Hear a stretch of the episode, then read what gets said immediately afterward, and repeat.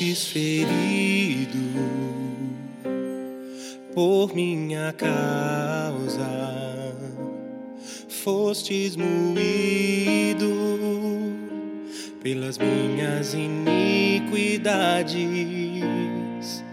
O castigo que era para mim foi colocado sobre ti, e por tuas feridas eu fui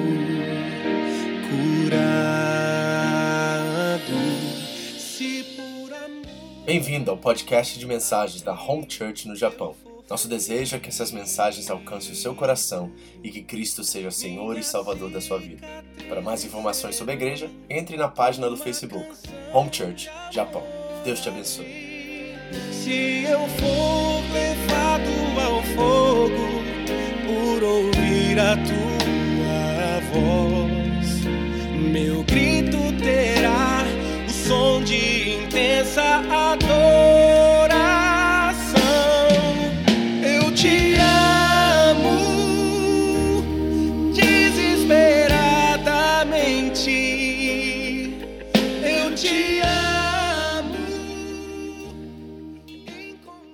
Passagem que eu estava esperando para ministrar para vocês é essa dessa noite. É a minha preferida.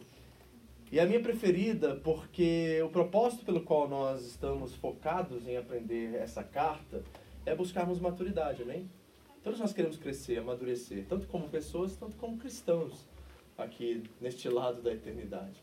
Então a maturidade tem sido um ponto que, é, que está sendo frisado e destacado aqui o tempo todo. Nós estamos olhando para os coríntios, aprendendo com as circunstâncias, as situações, os momentos que eles estão vivendo no tempo deles, e estamos tentando extrair esses valores que nos ajudam a entender o porquê certas coisas aconteceram com eles e também a ensinar-nos a vivermos de uma forma mais madura nos nossos tempos, porque as situações que eles estão vivendo são as mesmas que as nossas, de formas diferentes, num tempo diferente, mas nós estamos reparando até agora que são muito muito similares às nossas, e nós queremos, no final de tudo, amadurecer. Então, por que, que essa passagem de hoje, esses cinco versículos que nós vamos ler, é tão importante para mim? Porque quando eu cheguei no Japão como pastor, missionário naquela época, eu era um pastor muito imaturo. Muito imaturo porque, de certa forma, eu dependia muito da reação das pessoas, da aprovação das pessoas, da aceitação delas a meu respeito, acerca daquilo que eu ministrava, né? se elas ficavam felizes ou não, se elas não gostavam ou não. Isso fazia muito efeito na forma como eu me sentia após um culto, após uma ministração, após um evento. Então eu cheguei com essa falta, com essa carência no, no meu ministério, na minha vida pessoal. E há mais ou menos uns oito anos atrás eu ouvi essa mensagem. Essa mensagem mudou a minha vida, mudou a minha forma de enxergar as coisas. Porque eu já posso dizer uma coisa aqui como introdução da nossa reflexão dessa noite, é que nós pensamos muito a respeito de nós mesmos. Esse é o nosso grande desafio, o nosso grande problema. Nós pensamos muito a respeito de nós mesmos. E o apóstolo Paulo, aqui nesses cinco versículos, na toda exposição que nós começamos um novo capítulo hoje, o capítulo 4, ele encontra uma mina de ouro no seu relacionamento com Deus. E essa mina de ouro é importante porque ela ajuda tanto Paulo e a nós de tabela a encontrar um lugar em Deus, um lugar neutro, onde é possível depositar todo o nosso ego e viver em paz, tanto com nós mesmos e também com as outras pessoas. Então é riquíssimo o que nós vamos estudar hoje. Eu vou precisar que você aguce a sua antena espiritual um pouquinho mais nessa noite para que você possa entender o que está sendo trabalhado aqui e aplicar isso na sua vida para que você saia daqui uma pessoa mais resolvida, mais madura, sabe? Mas vamos ver isso no texto também. Abra sua Bíblia comigo. Primeira carta de Paulo aos Coríntios, capítulo 4. Nós vamos ler do 1 ao 5 hoje à noite. Primeira carta de Paulo aos Coríntios, capítulo 4. Nós vamos ler de 1 a 5. Assim que você encontrar, você pode ficar de pé. Nós vamos fazer essa leitura como igreja. Amém? Prontos aí? 1 Coríntios 4, de 1 a 5. Vamos ler em voz alta, na sua versão, do jeito que está na sua Bíblia aí. Não se preocupe com quem está do seu lado. Vou contar até três. Amém? Preparados? Vamos lá? 3, 2, 1. Que os homens considerem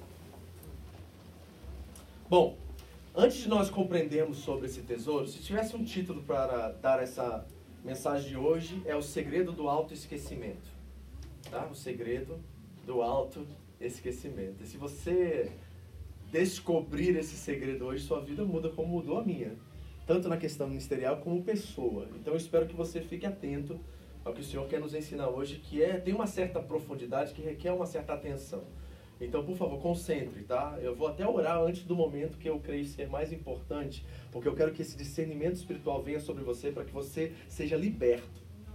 Nós precisamos ser libertos. De quê, pastor? De demônio? Não, não, de nós mesmos. A nossa percepção de vida é muito individualista, é muito egocêntrica. E nós precisamos sermos libertos disso. Então, acho que Paulo encontrou um tesouro para isso. E eu quero descrever isso para você, para que você encontre também e seja de fato liberto. Mas antes de nós olharmos isso, vamos ver algumas coisas a mais que Paulo inicia esse capítulo aqui dizendo. Ele novamente começa a descrever o seu ministério. No versículo 1 e 2 ele diz: Portanto, que todos nos considerem como servos de Cristo, de Cristo e encarregados dos mistérios de Deus. Aqui há duas perspectivas.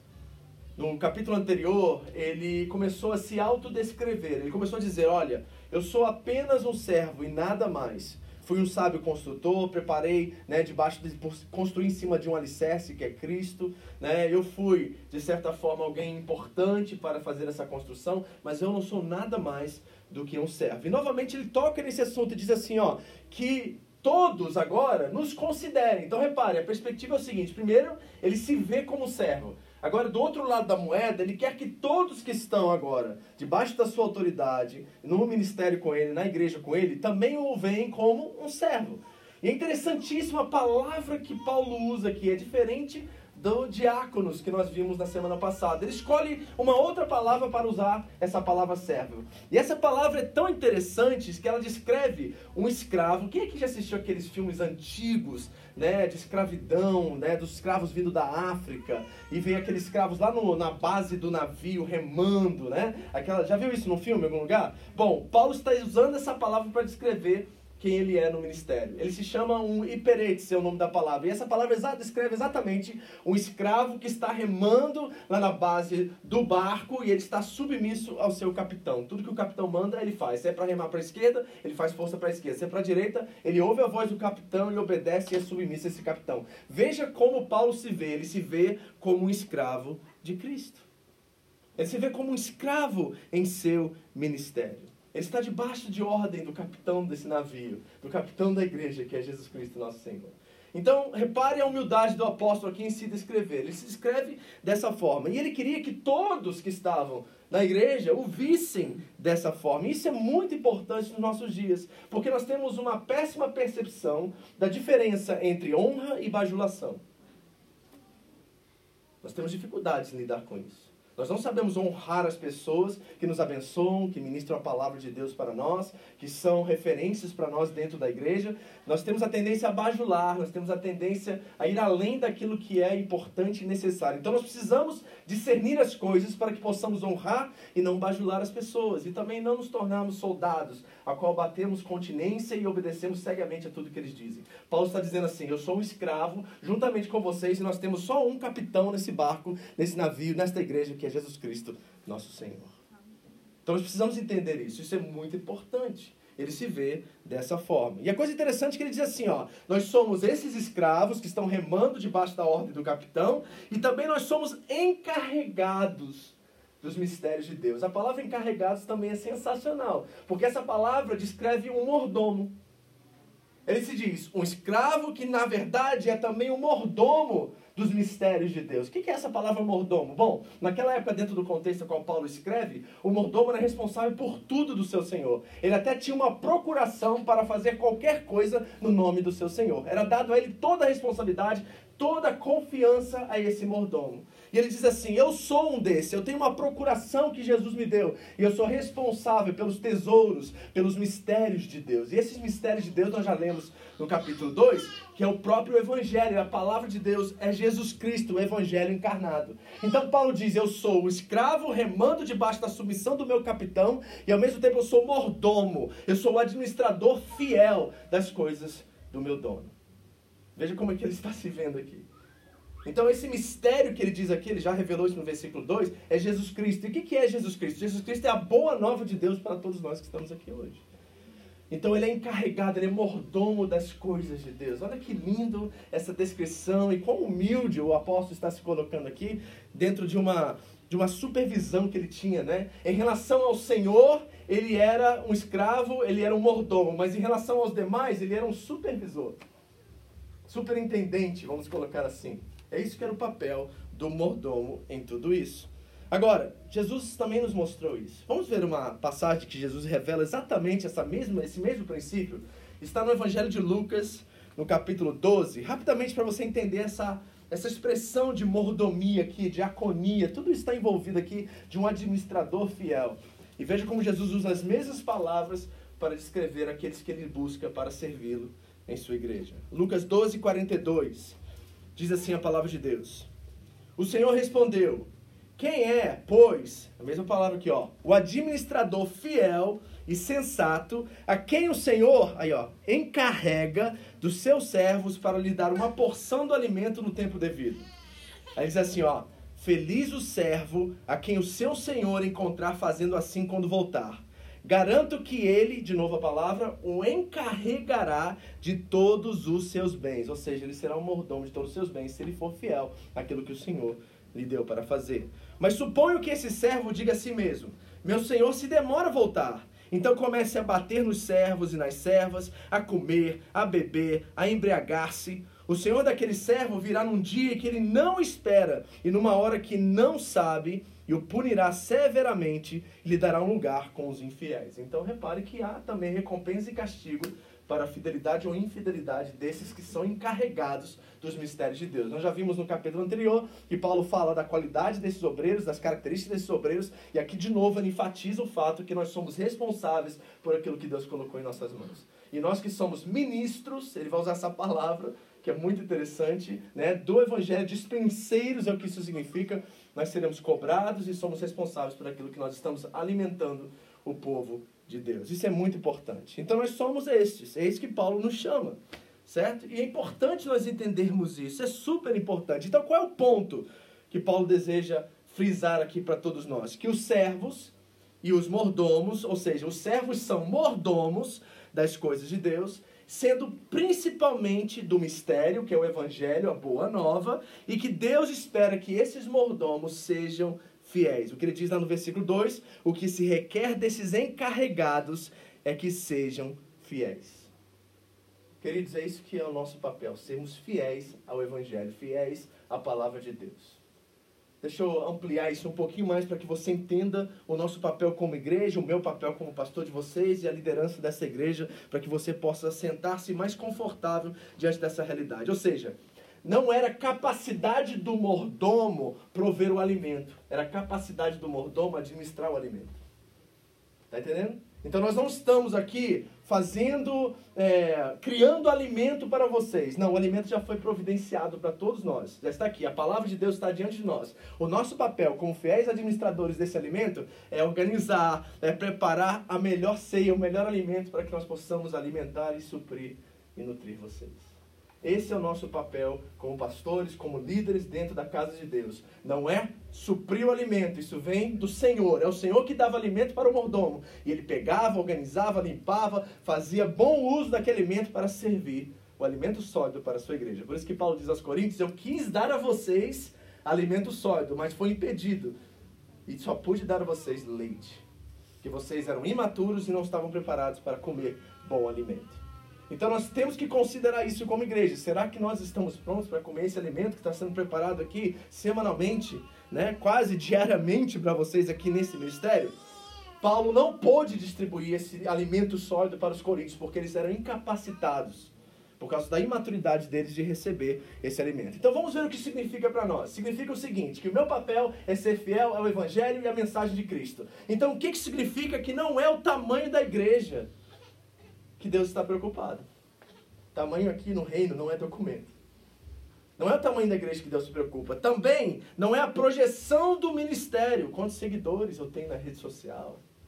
Quantas pessoas estão, né, seguindo a gente, vendo a gente pelo Facebook quando isso é transmitido. Não é isso que conta para Deus. Outra coisa, não é o nível de escolaridade que eu tenho. Posso ter um monte de canudo na parede, PhD de tudo que é lado. Deus não está se preocupando com isso. Não é, isso é bom, mas não é prioridade para Deus. Outra coisa, não é o nível de prosperidade também. Se nós estamos num lugar, né, com altos recursos, com grande quantidade de finanças entrando para a gente suprir e fazer coisas tremendas, isso também não conta para Deus. E também não é a nossa capacidade de realizar as coisas que realmente conta para Deus. Não, não é nada disso.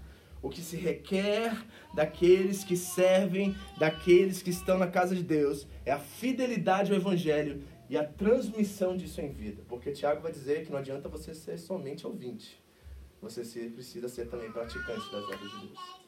Então, isso que Paulo está dizendo, vocês estão entendendo isso? Esse é nosso papel, isso é nosso, nossa função aqui, é de entender esse alimento está sendo distribuído de uma forma clara para vocês e nós recebemos esse alimento e produzimos e darmos né, aquilo que Deus deseja de nós. Agora, por que, que Paulo está dizendo tudo isso? Porque há divisões naquela igreja. Lembre-se quando ele disse assim: uns dizem ser de Apolo, outros dizem ser de Cefas e outros dizem ser de Jesus. O que, que isso significa é, automaticamente? Que tem três grupos ali que rejeitam a autoridade do apóstolo Paulo. Eles estão dizendo, quando dizem eu sou de Apolo, eu sou de Pedro e eu sou de Jesus, que eles não são de Paulo. Então imagine você agora, se coloque no lugar de Paulo como fundador da igreja, alguém que trabalhou, alguém que foi o desbravador, que foi na frente, que sofreu como Paulo sofreu para abrir esse ministério, abrir essa igreja. De repente se levanta três grupos dentro da igreja que não aceitam a sua autoridade, que estão rejeitando o seu chamado e estão contra você naquela igreja. Como você se sentiria? É dentro desse contexto que nós vamos falar o que eu estou prestes a falar para você. Porque o que Paulo vai dizer agora em diante, nos próximos três versículos, é algo tão sensacional e tão extraordinário que nos mostra a maturidade do apóstolo diante da imaturidade daquela igreja. E nós precisamos pegar isso, é um tesouro. Ele descobriu um segredo, eu chamo isso do segredo do autoesquecimento. E quando você captar isso, entender isso, a sua vida muda, seus relacionamentos mudam, sua vida ministerial muda, tudo muda quando você entender quem você é e aquilo que Deus chamou para você, e que essa maturidade possa transbordar agora e você viver como uma pessoa resolvida no reino de Deus, para que você possa impactar o maior número de pessoas possíveis. E levar essa mesma graça, esse mesmo entendimento, essa mesma maturidade para outros, para que eles possam comer desse alimento que você tem para dar também e serem também supridos. Isso é muito importante, nós precisamos realmente entender isso. Então é dentro desse contexto que nós vamos ler o que nós vamos ler agora. Porque eu não estou de forma alguma e de maneira alguma tentando introduzir a teologia do tô nem aí aqui. Essa música? Tô nem aí, tô nem aí. Porque sou muito como isso nessa próxima passagem que nós vamos ler agora. Tô nem aí porque você pensa a meu respeito. Paulo vai dizer assim: não estou nem aí para os coríntios porque eles pensam a mim. Mas ele tem todo o contexto e ele está abordando isso de uma forma muito completa para que você entenda exatamente o que Paulo está dizendo. Então nós não estamos adotando a teologia do estou nem aí. Nós vamos com calma agora olhar esse versículo. E aqui vem a parte que eu quero que você agora aguce seu sentido espiritual, seu discernimento espiritual, para que você entenda e você agora possa trabalhar todas essas questões dentro de você mesmo e mudar. E ser resolvido e amadurecer, porque você precisa daquilo que Paulo vai nos dizer a partir de agora. Amém? Vamos orar por isso?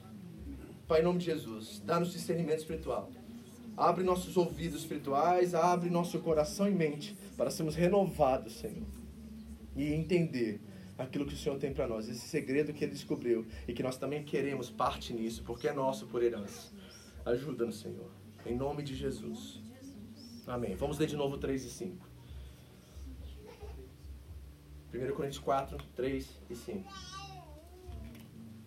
Diz assim o texto: Pouco me importa ser julgado por vocês ou por qualquer tribunal humano. De fato, nem eu julgo a mim mesmo. Embora em nada minha consciência me acuse, nem por isso justifico a mim mesmo. O Senhor é quem me julga. Portanto, não julguem nada antes da hora devida. Esperem até que o Senhor venha. Ele trará luz ao que está oculto nas trevas e manifestará as intenções dos corações. Nessa ocasião, cada um receberá de Deus a sua aprovação. Ok? Eu quero visualizar isso que ele está dizendo aqui para que você possa entender melhor. Então, nós vamos primeiro usar uma caixa. Finge que tem uma caixa. Imagine uma caixa aqui, ok? Aqui está a nossa primeira caixa.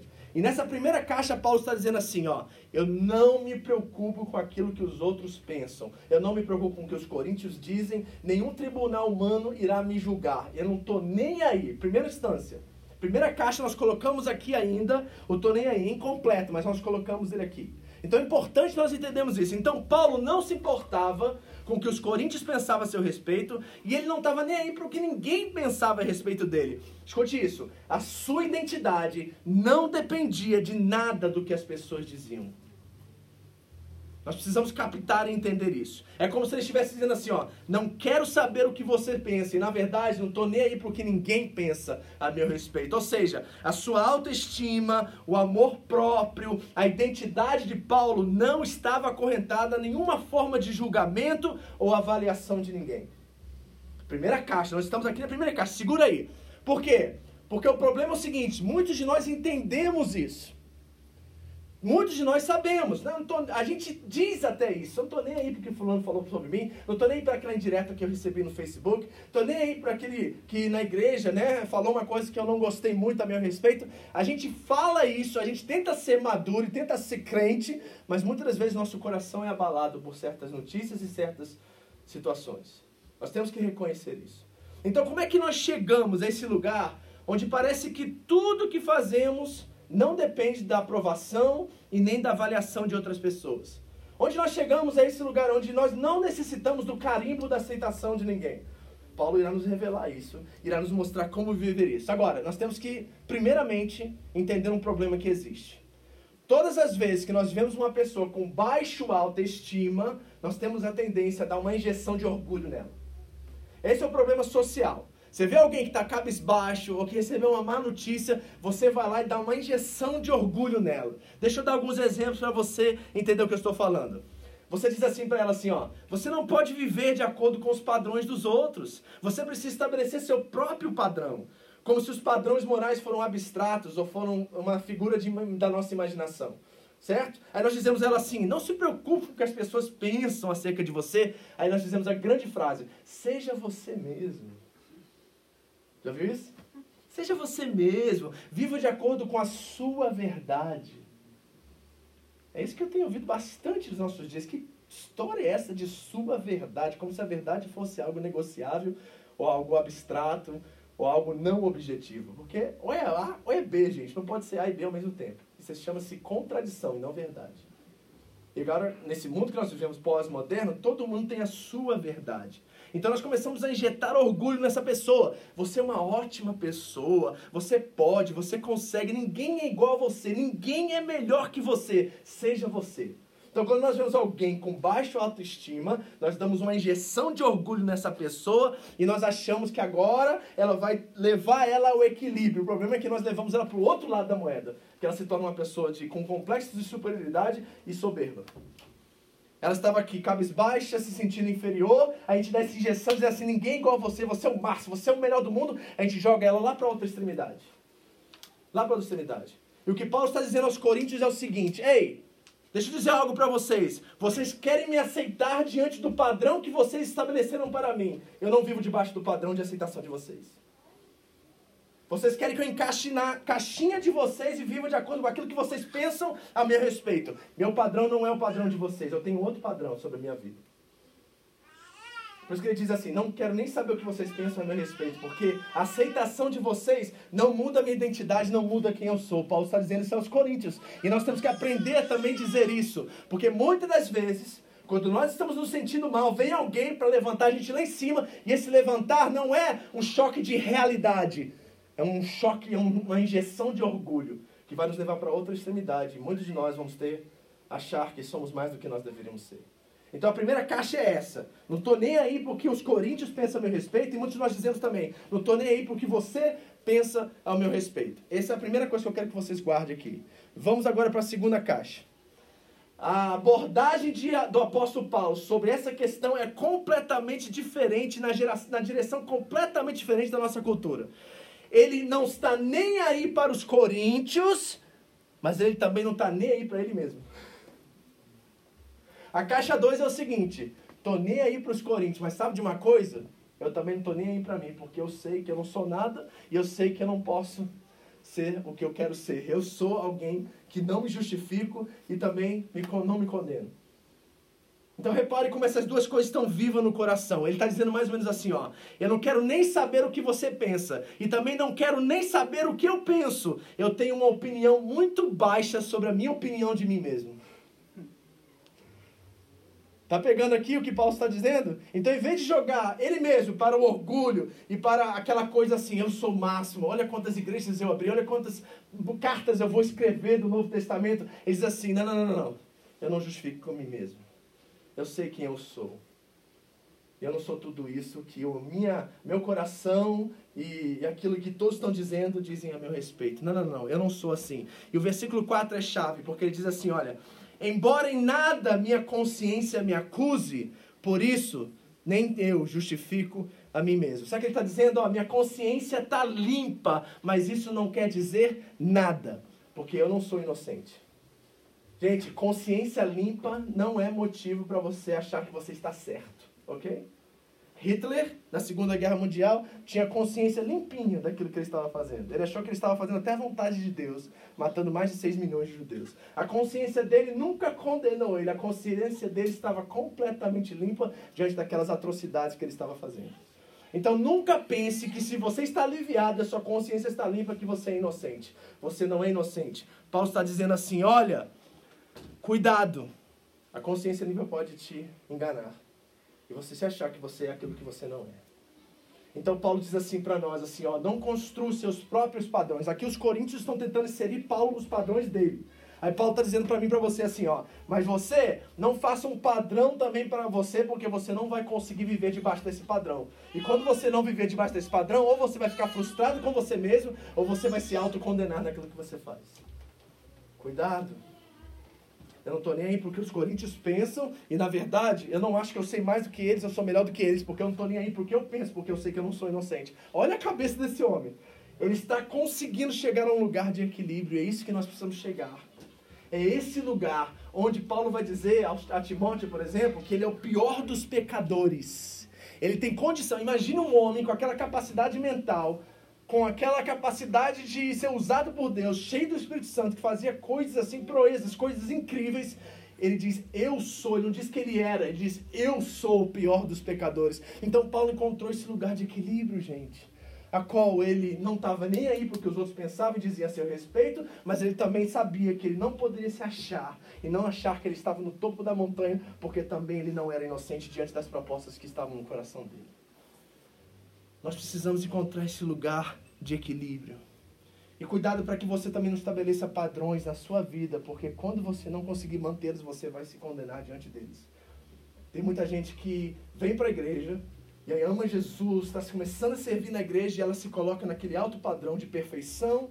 E quando ela continua tentando viver naquele padrão, a primeira vacilada dela que acontece, o mundo dela cai por baixo ela se torna devastada e ela não consegue mais viver debaixo daquele padrão que não foi Deus que estabeleceu para ela, porque o trabalho do Senhor é de processos. Mas ela se colocou no alto padrão, e aí para manter isso ela se esforça, ela vive somente por ativismo e obra, e ela não entende que o que ela precisa, na verdade, salvação, é descansar em Deus. É descansar em Deus. Então nós precisamos encontrar isso que Paulo está nos apresentando aqui. É muito importante. Ele descobriu um segredo preciosíssimo que está aqui no meio, a caixa 3, é a caixa do meio. Eu não quero saber o que você pensa, nenhum tribunal humano me julga, os coríntios não me julgam, nenhuma das igrejas irão me julgar. Estou nem aí. Mas ao mesmo tempo, eu não acho que eu sei mais do que eles, eu não acho que eu sou melhor do que eles, eu não sou superior a ninguém, porque eu sei também o meu coração e sei que ele é enganoso e incorrigível, como diz a palavra de Deus. Então eu não sou inocente diante das propostas e das questões que o coração me apresenta. E o Paulo diz assim: não é aqui, não é a caixa 1, não é a caixa 2. Então qual é a caixa, Paulo? É a caixa onde nós sabemos que, independente daquilo que nós somos ou estamos nos tornando, nenhuma dessas coisas estão acorrentadas à minha identidade, nenhuma dessas coisas estão acorrentadas àquilo que de fato eu sou diante de Deus, e nenhuma dessas coisas me impedem de fazer a obra de Deus sem condenação, sem peso e sem culpa. Porque agora eu sei quem eu sou. Eu sou um filho amado de Deus, mas eu sou um pecador que foi salvo pela graça. Quando essas duas coisas encontram o nosso coração, quando o elogio vem, a gente fala assim: Mas eu sou um pecador e eu não mereço esse elogio, essa honra. Eu sou igual a todos os demais, então eu consigo equilibrar e dizer assim: Eu não sou inocente, também não sou isso tudo que eles estão dizendo que eu sou. Vem para o meio. E quando o pecado ou vacilo que eu dou na minha fé não me devasta, não me faz me sentir o pior dos pecadores e a pessoa mais condenada do mundo. Não, não, não. O amor de Deus que foi revelado em Cristo Jesus me fez filho. Então eu trago essa verdade para essa questão e agora eu consigo viver de uma forma equilibrada, com o meu coração e mente em Cristo e vivendo a minha vida comprometida com o Senhor. O segredo é esquecer de si mesmo. O segredo entender que você, amado, independente dos seus acertos, independente dos seus resultados, independente dos seus erros, você é amado por Deus. E apesar das suas honras, apesar do tesouro, apesar da graça, apesar do amor que você é e amado por Deus, você não se sente melhor do que ninguém. Ninguém me julga. Nem vocês, coríntios, e nem nenhum tribunal humano. Mas eu também não sou inocente. Eu não justifico a mim mesmo. Porque eu sei o meu coração. Aí ele diz a frase que talvez é a melhor de todas, que é a mais mal interpretada, talvez, entre os cristãos dos nossos dias. É o Senhor que me julga. É o Senhor que me julga. Nós usamos esse texto de uma forma tão incorreta nos nossos dias, querido. Usamos como desculpa para pecar, desculpa para fazer o que nós queremos. Nós usamos como desculpa para manter nossos padrões, que muitas vezes são muito baixos diante daquilo que Deus espera de nós. Quando alguém vem para apontar um erro legítimo, apontar uma falta de caráter que existe dentro de nós, a gente sempre usa a frase: O Senhor que me julga. E quando alguém vem elogiar, alguém vem dizer assim: Nossa, você é o cara, nossa, sabe, um tapinha nas costas e assim: Nossa, nunca encontrei alguém que nem você, não tem ninguém que nem você nessa terra a gente não sabe usar a palavra, é o Senhor que me julga. A gente enche o peito, enche o coração e a gente acha que agora a gente é superior aos demais. Tá vendo nosso coração como é que é? Paulo está nos ensinando ao segredo do alto esquecimento. Isso significa que apesar de saber que eu sou o pior dos pecadores, eu não permito que isso pare de concluir a minha carreira e a minha obediência em meu Senhor. Nós precisamos encontrar esse lugar urgente, igreja. Nós precisamos desse lugar. E sabe o que é o autoesquecimento? Deixa eu definir isso para você. É parar de conectar toda a sua experiência de vida, toda conversa ou qualquer coisa a si mesmo. É parar de pensar em si e começar a pensar no outro. É parar de pensar em si e começar a pensar no outro. Esta era a reflexão, este era o exercício mental que o apóstolo Paulo fazia o tempo todo. A sua vida cristã era outrocêntrica, não era egocêntrica. Ele não estava nem aí para si mesmo. Ele não se preocupava com o que as pessoas pensavam dele, nem o que ele pensava acerca de si mesmo. Ele era outrocêntrico. Ele vivia a partir do outro, porque ele estava plenamente resolvido e completo em Cristo Jesus. Imagine crentes vivendo nessa terra dessa forma nos nossos dias. Imagine uma igreja onde todos estão resolvidos e plenos e completos em Cristo Jesus, sabendo que tudo que vocês têm é seu, como nós lemos no versículo anterior, no capítulo anterior.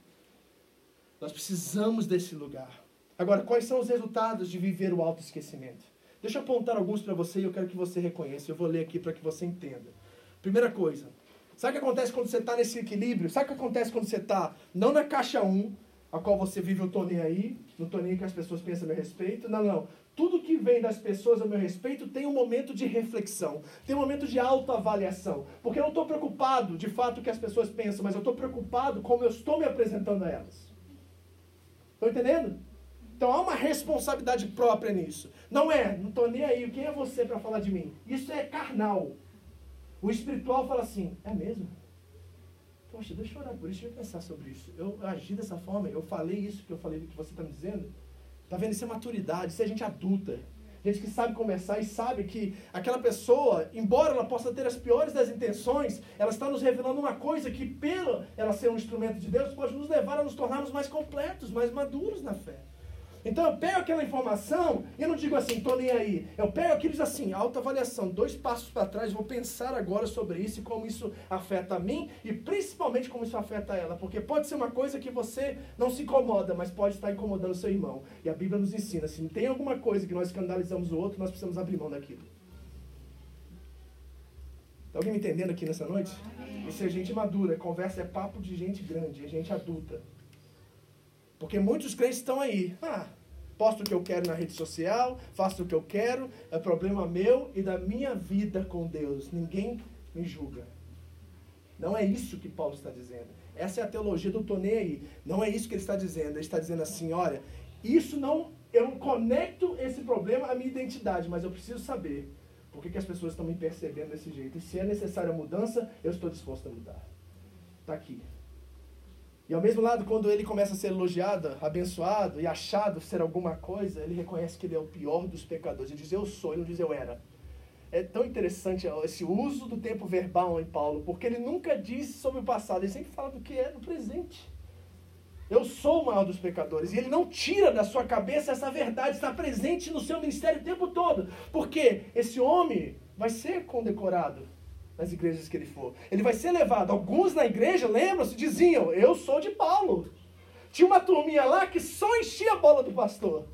Tinha uma turminha lá que só batia palma porque Paulo dizia. E Paulo está dizendo assim: Eu não considero os aplausos de vocês. Porque vocês que são da turma de bate-continência, que só fala assim para mim, vocês não me edificam, vocês não me ajudam a ser quem eu devo ser em Cristo Jesus. Aí ele vira para o meio e diz assim: Não, não, não, não. Tanto você que está tentando me detonar, eu vou amadurecer, eu vou reconhecer o que é para mim, eu vou mudar nessas áreas. E você que quer me jogar lá em cima, eu reconheço que eu sou o pior dos pecadores, eu sei que eu estou lá embaixo, e se não fosse a graça de Deus, eu nunca chegaria no meio. E ele vira para o meio e diz assim: Só o Senhor me julga. Só o Senhor me julga. Só Deus sabe de fato quem de fato nós somos, não é verdade? As pessoas podem achar, pensar, perceber muitas coisas. Eu estava conversando com um irmão nosso, da nossa igreja, ontem, ele me ligou. Ele me ligou pedir perdão. E pedir perdão porque muitas vezes ele me achava antissocial. Ele me ligava e eu era muito curto nas minhas respostas. Eu disse para ele, mas você está certo. É, eu sou assim mesmo, eu preciso mudar, cara. Estou tentando, me ajuda. Ele falou assim, pastor, porque.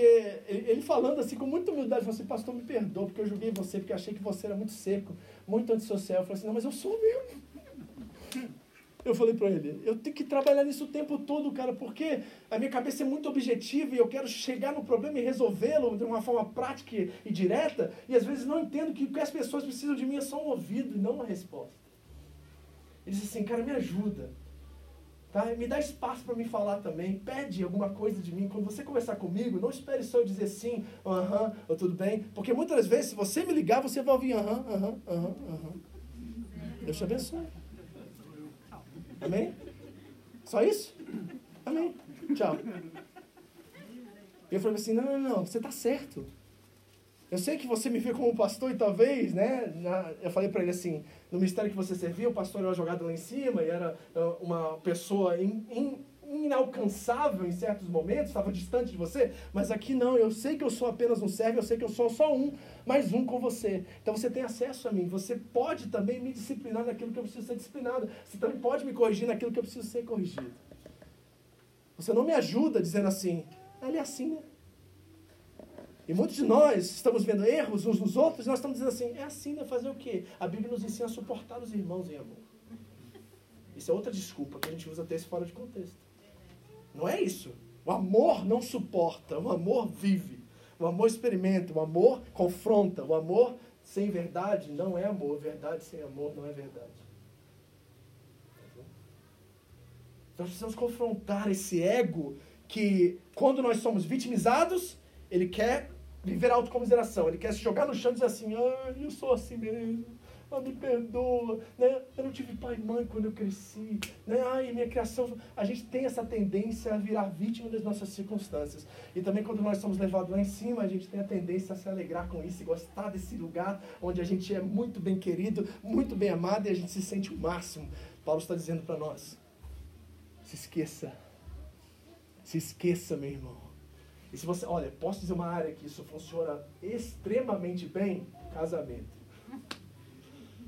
O segredo do autoesquecimento no casamento é uma pérola, é um tesouro, um diamante. Por quê? Sabe aquele dia cansado? Que a tua esposa também está cansada, só que você não vê que ela estava cansada e ela trabalhou tanto quanto você e a pia está cheia de louça e ela pede, por favor, você pode lavar a louça? Você fala, mas eu trabalhei tanto quanto você. É nessa hora que você fala assim, se esqueça ela é parceira sua, amiga sua, é irmã sua, ela está contigo nisso, ela trabalhou tanto com você. Se aquilo é tua parte nesse lugar de sacrifício mútuo que vocês precisam viver, faça sua parte, esqueça a si mesmo e vira outrocêntrico. Viva por ela, não viva por si mesmo. Viva por outro, não vive por você. Se esqueça. Se esqueça, meu irmão. Então deixa eu dar algumas dicas para você fazer uma alta análise e você descobrir onde você está nesse processo e nesse exercício de autoesquecimento. Primeira coisa, quando você vive o autoesquecimento, você deixa de se magoar e ficar ferido diante de uma crítica. Quando você vive o autoesquecimento, você deixa de se magoar e ficar ferido dentro diante de uma crítica. Está entendendo aqui o que nós estamos falando aqui? Porque a crítica não está atrelada à sua identidade e ao seu ser como pessoa. A crítica vê é de uma situação externa, talvez comportamental que você tem, e você, como uma pessoa madura, precisa agora encontrar-se nesse lugar e resolver a situação de uma forma prática. Não deixe você entrar lá dentro e fazer isso parte da sua identidade. Aí o fulano acha que eu sou assim, então eu devo ser assim. Não faça isso. Paulo não faz isso aqui. Ele diz assim: olha, Talvez realmente eu aparente estar desse jeito, estou fazendo isso. Então agora eu tenho que ser maduro, encarar isso e resolver. E não deixar com que isso me devaste. Não deixar com que isso me mate. E faça com que eu me torne alguém omisso e responsável às coisas que Deus colocou em minha mão, minhas mãos para fazer. Ah, você me criticou? Qual é a crítica? É X? Então vou ver X na minha vida e vou resolver isso. Isso leva você a uma autoavaliação. Pois sabe por quê? Que a crítica não é a fonte onde você encontra o seu valor é em Deus. Quando Paulo diz assim, o Senhor que me julga, ele está buscando em Deus extrair o valor, extrair aquilo que ele é de Deus e não do que as pessoas pensam a respeito dele. Amigos, quando a crítica vier, não se auto-justifique. Não vá em defesa e ataque. Aprenda a absorver aquilo, entender aquilo, refletir sobre aquilo, ser humilde o suficiente para talvez reconhecer aquilo e mudar. De forma adulta, madura, sabendo o caminho do perdão, da reconciliação, do amor.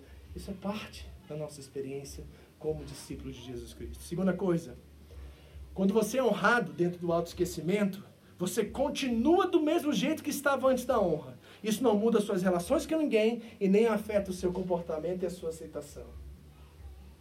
Por muito tempo no ministério, queridos, eu esperava alguém chegar depois do culto, da pregação e falar assim: pô, pastor, hoje a pregação estava cheia de unção. Óleo puro, pastor, óleo puro. Nossa, o senhor tá no azeite essa semana.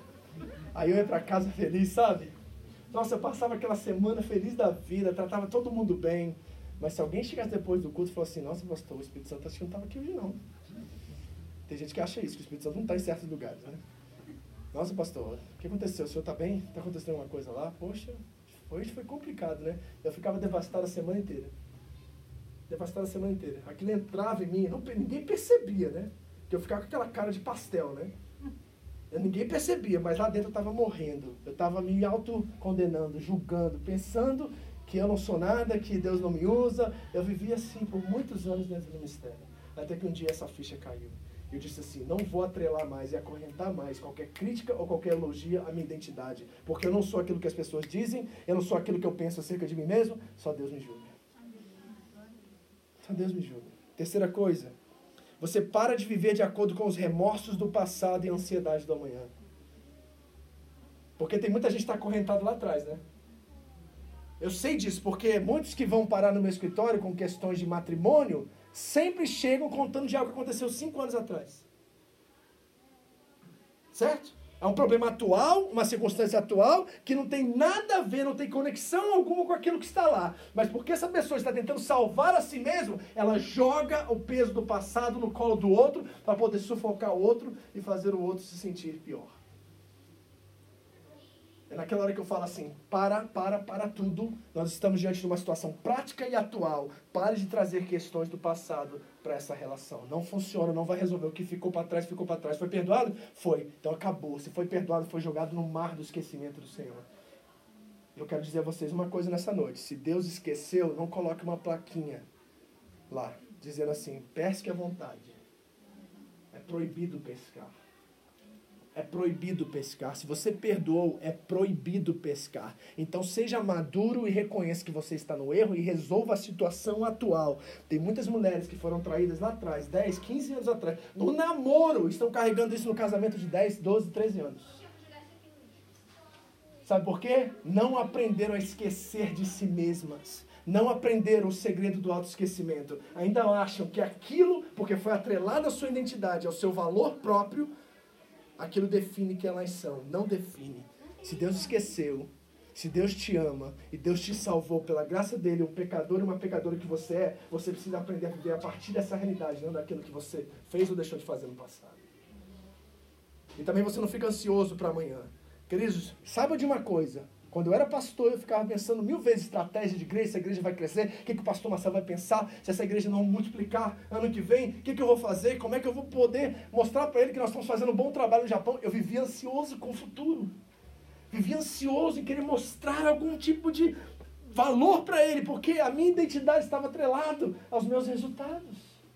E quando eu entendi que Deus é que dá o fruto, é Deus que faz crescer, quando essa ficha caiu em 1 Coríntios 3, 4, mudou minha forma de enxergar a igreja. E eu descobri que o meu papel era único, ser fiel às Escrituras.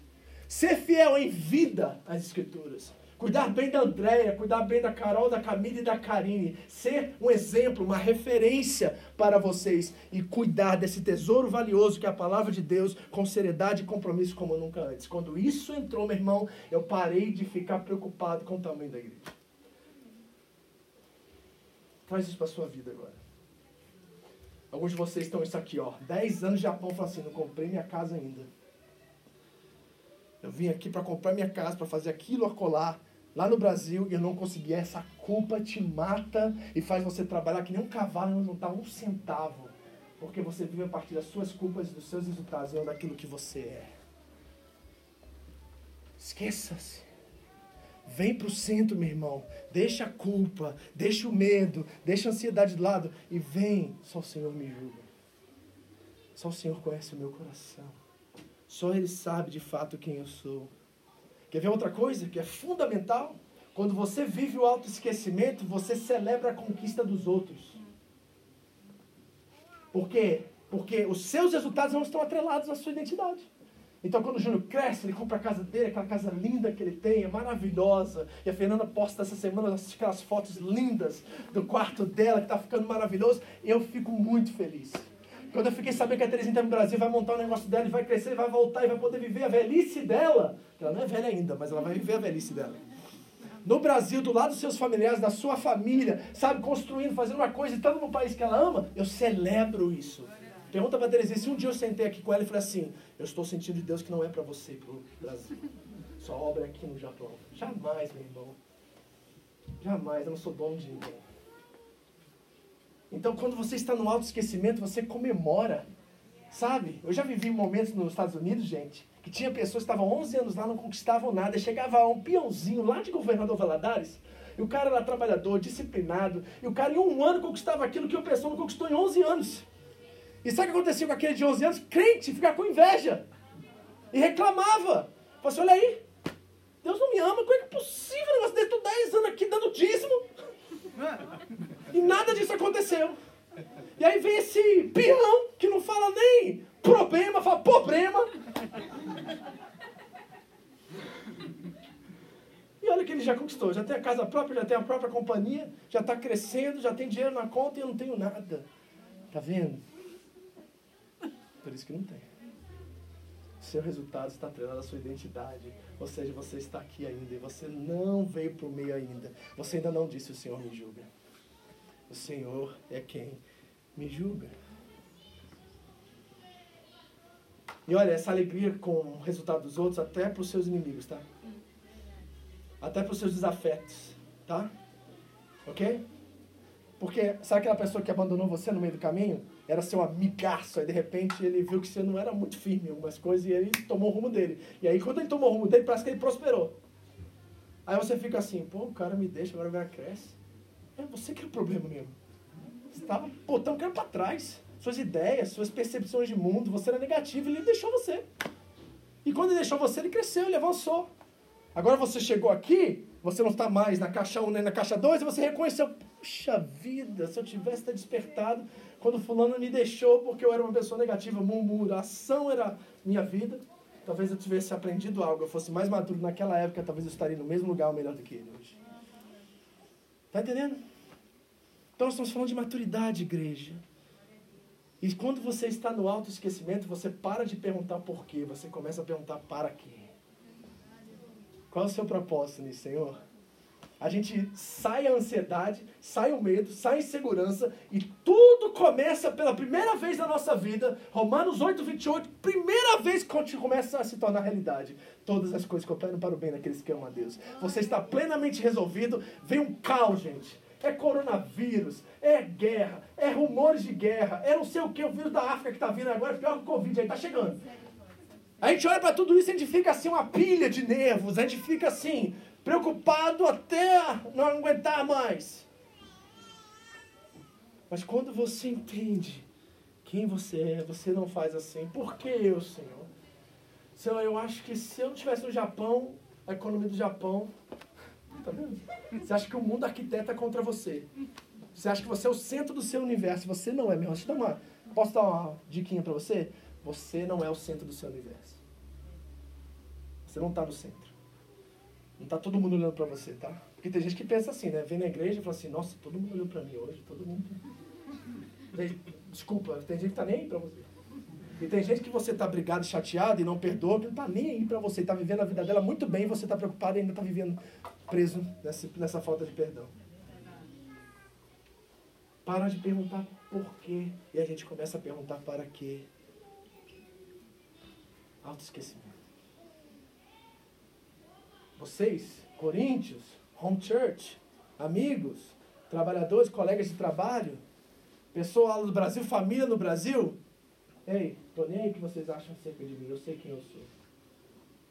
Mas quando a sua mãe liga, seu pai liga, seu tio liga, alguém te liga e fala assim, ô, oh, vai fazer quatro anos você tá aí, e aí? Aí você fala assim, puxa, Será que ele está vendo uma coisa que eu não estou vendo? Deixa eu dar dois passos para trás e falar assim, hum, deixa eu checar. Por que, que ele está enxergando isso e eu não consigo enxergar? Tem alguma coisa nisso. E sabe de uma coisa? De forma madura, eu começo a refletir sobre aquele assunto e eu chego a conclusões que são sábias, que vão me levar a crescer e amadurecer como pessoa. Então, não estou nem aí, não é bem assim. Mas também quando você se acha, você acha que você está arrebentando e você é o bam, bam, bam da coisa, você lembra que você é o maior dos pecadores e se não fosse a graça de Deus na sua vida, você não estaria onde você está. E você reconhece com gratidão tudo aquilo que Deus fez na sua vida. Você está na igreja, meu irmão. Você sabe que milagre é isso? No ano 2020, você está na igreja compromissado, vivendo para Deus, fiel com Deus, vivendo a sua história, a sua família aqui. Você sabe o privilégio que isso é. Você entende a bênção que isso é. Aí você reconhece, poxa, eu não mereço nada disso, não mereço a família que eu tenho, os filhos que eu tenho, a esposa que eu tenho. Todos os dias eu faço essa reflexão. Todos os dias eu acordo e agradeço pela André, pelas meninas e falo assim, Deus, eu não mereço. Todos os dias a gente tem que olhar no retrovisor da nossa vida e ver onde nós estávamos e quem nós somos hoje. Porque quando a gratidão entra, aí a gente começa a enxergar o mundo de uma forma completamente diferente. E a murmuração e a reclamação não encontram espaço. Então eu não sou nada, Senhor, se não fosse a tua graça. E aí, quando nós temos essas duas vertentes muito bem resolvidas em nós, nós encontramos o segredo do autoesquecimento. Então, meu irmão, agora é com você. O que, é que você vai fazer com essa informação que você recebeu hoje? Paulo diz assim: portanto, não julgue nada antes do tempo. Olha só pastor, aquela igreja lá me feriu, pastor lá, você não tem ideia que ele fez comigo.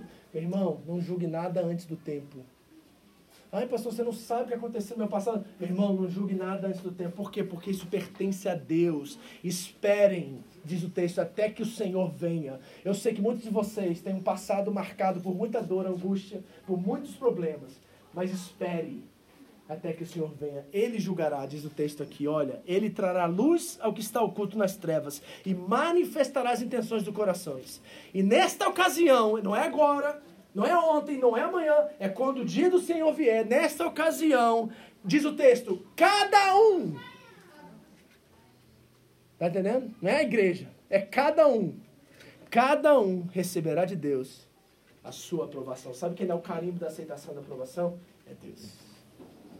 E sabe quando? No último dia. Ele vai olhar para você e dizer assim: Filho, filha amada, que me dá muita alegria, entra no gozo do seu Senhor. Nós esperamos esse dia. Nós aguardamos, resolvidos, fugindo de nós mesmos, pensando menos acerca de nós mesmos a cada dia, olhando para Cristo. Olhando para Cristo. E a gente vai enfrentar o caos, vai enfrentar a traição, vai enfrentar a rejeição, o abandono, as pessoas que criticam ou que falam mal da gente, calúnia. A gente vai enfrentar tudo isso, porque está tudo aí fora. Mas a gente não deixa isso entrar aqui, ó. Isso bate aqui e volta. Isso bate aqui e volta. Isso bate aqui e volta. Todo dia isso bate aqui e volta. E não entra. Porque a minha identidade está em Cristo. Nada tira isso de mim. Eu sei que meu pai pensa acerca de mim. É ele que me julga. Mas eu também não sou imaturo e eu não deixo com que aquilo que é criticado fique na crítica. Eu avalio, eu tenho uma reflexão sobre aquilo, eu amadureço, eu enfrento o que está errado e coloco de volta em ordem. Mas isso não muda a minha natureza e quem eu sou. Eu estou em Cristo Jesus, o Filho de Deus, amado por Deus e salvo pela graça. Imagine você assim agora. Porque, vamos ser sinceros, ninguém aqui faz isso. Eu até hoje não aprendi direito isso. Então nós precisamos de muito Deus na nossa vida, gente. A gente precisa muito relacionamento com o Espírito Santo para viver tudo que eu falei para vocês aqui hoje. Sem o Espírito Santo não vai. É todo dia com ele lá, ó. Espírito, mais um dia, vamos? Me mata. Mais um dia, vamos, vamos pro matadouro? Mais um dia, olha o Vitor aí, ó. Vivinho da Silva. O Vitor tá lá, sacrifício vivo. Ele vai lá pro sacrifício, daqui a pouco ele tá correndo para lá de novo. Então vamos, Espírito Santo, mata aí mais uma vez. Vai dar uma vontade daquela devolução naquela mal colocação que André deu, devolve na mesma moeda. Tá aí um diabo na minha cabeça falando o tempo todo. Aí o Espírito fala assim para mim: Como é que é? Você falou, morre. Esquecer? Aí eu pratico o autoesquecimento. E eu vou pro Zen, meu irmão. Um pouquinho. Aí eu penso assim: será que o que ela está falando é verdade? Aí eu vejo o Espírito Santo bater palma para mim e falar assim, Vitor, você está crescendo. Porque 99% ela está falando a verdade. E eu olho assim e falo assim, caramba, cara, eu estou muito carnal, preciso mudar. E aí o Espírito Santo tá assim, vamos, vou te ajudar, dá a mão, bora. E aí a gente vai se parecendo com Jesus a cada dia. Vamos orar por isso? Eu te amo